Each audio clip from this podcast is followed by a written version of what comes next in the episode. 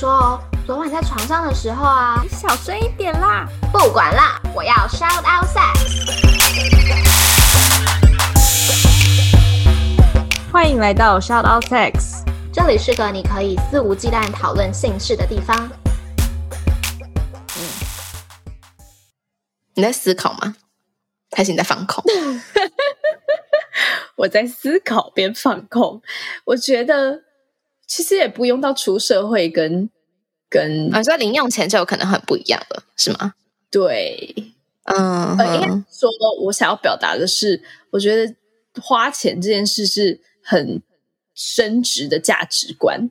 没错，这跟你赚多少钱，当然一定有关系，但是不是完全 relate，呃，不是完全成正比。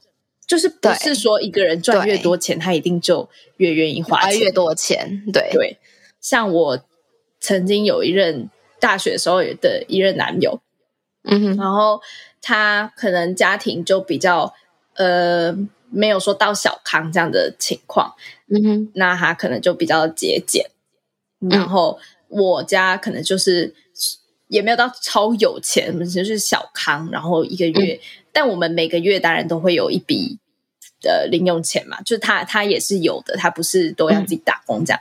嗯、然后有时候我就会想要去逛夜市啊，或者去咖啡厅喝咖啡、看书。嗯、那他就会觉得，哎，要看书在家里看就好了，为什么还要去咖啡厅花这笔钱？这样，嗯、这个钱你说多吗？也没有，一次可能就是大概一百块而已。但他就会，我觉得那个背后是他不会想要。他对于享受生活付出的金额、金钱，嗯，没有那么高。嗯、那我是觉得，我可以花一点钱，然后去享受生活。嗯、我不需要买精品来享受生活，但我可以买一杯咖啡来享受生活。嗯、这样，嗯嗯，嗯，所以这钱很很就是就是呃，应该是一个不会造成很大的负担的费用。但是两个人是因为价值观不同，所以才产生了歧义。这样，嗯，嗯，很同意。原本我想讲的第一点也是价值观，嗯，然后我有蛮像的经验，嗯，应该说跟每一任男友都有这样类似这样子的摩擦的过程，嗯，例如说，可能我喜欢买精品，但他可能觉得买精品是浪费钱，但同时他没有花的比我少钱，因为他花的钱可能在其他的地方，嗯，举例来说，他可能去买玩具模型之类的，嗯嗯嗯，所以当我们两个对于怎么花钱这件事情的价值观不一样，而且这个价值观绝对不是什么。跟你在一起的时候才这样，是他从小就这样子，嗯，然后家里给他的观念就是这样子，或者是家里是允许他这么做的，导致于他现在或我现在有这样子的价值观。然后这两件事情是很难很难刚刚好一样的，因为你就是在两个完全不一样的家庭长大，所以两个人对于金钱的价值观本身就会不一样，只是你们两个怎么去磨合磨合而已。哎，可是像你这个案例。嗯因为大家都花钱，但是只是花在你自己想要的方面。嗯，如果是我啦，我会觉得这就是他很没有同理心而已啊。这就很像，哦、这就很像是很多女生都很喜欢看韩剧嘛，可能放假就是在家里看韩剧，但当、嗯这个角色换成她的男朋友，每天在家放假在家就是在打电动。的时候，她就觉得你都在浪费时间这样。但事实上，你们两个就是一样，在做一样的事，没错，只是你不认同打电动而已。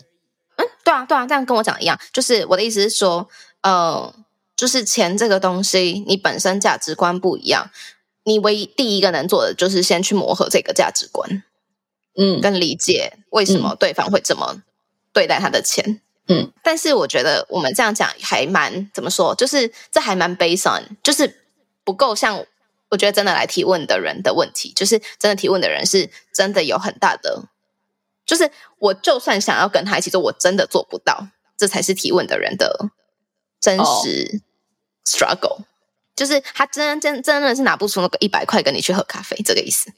就是这个一百块，他可能真的等一下需要去买晚餐，不然他会没东西吃。OK，OK，OK，I got，对对对就是要?要够悬殊。对，今天不是那种小差距，然后我们两个就是只要沟通就可以好。我们大家可能可以聊怎么沟通，但现在更大的问题是，就是做不到，沟通了也不行，不可能 AA 的状态。嗯、这样，嗯，那为什么一定要 AA？对，就是好像我觉得我想要说的是，我们一直在节目里面说 AA 这件事，但其实我说的并不是真实的五十五十这样子的 AA，嗯，而是在两个人可以接受的范围内，各自有各自对于金钱或非金钱的付出。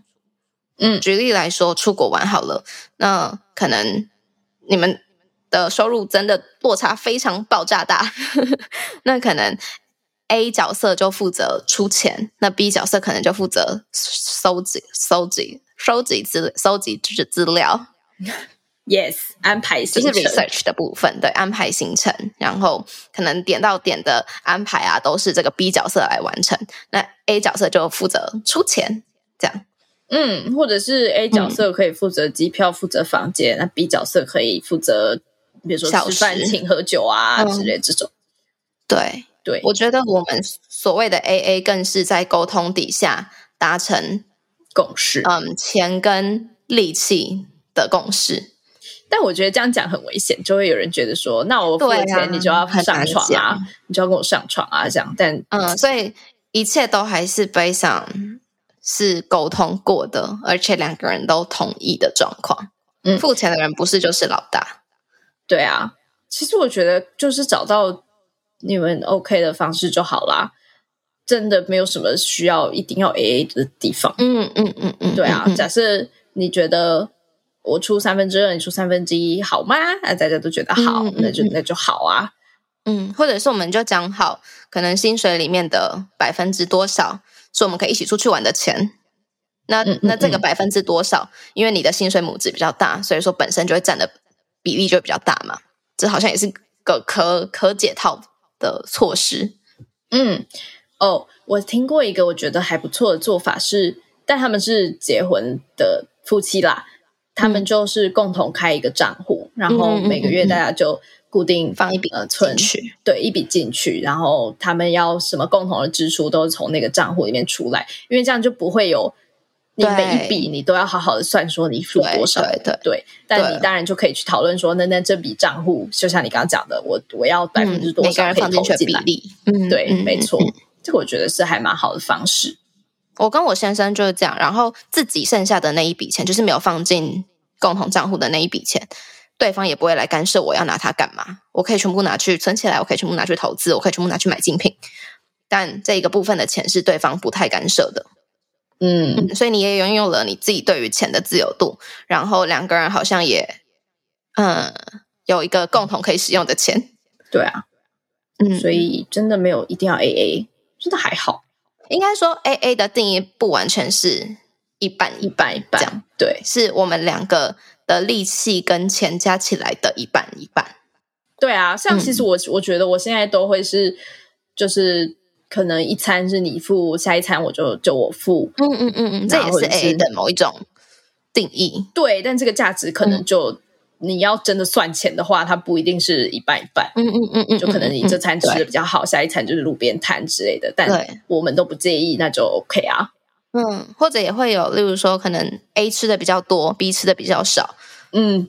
那这样，这个时候到底应该是谁付比较多钱呢？对啊，你有喝酒没喝酒？那你付那个酒钱。对，你点套餐，我单点。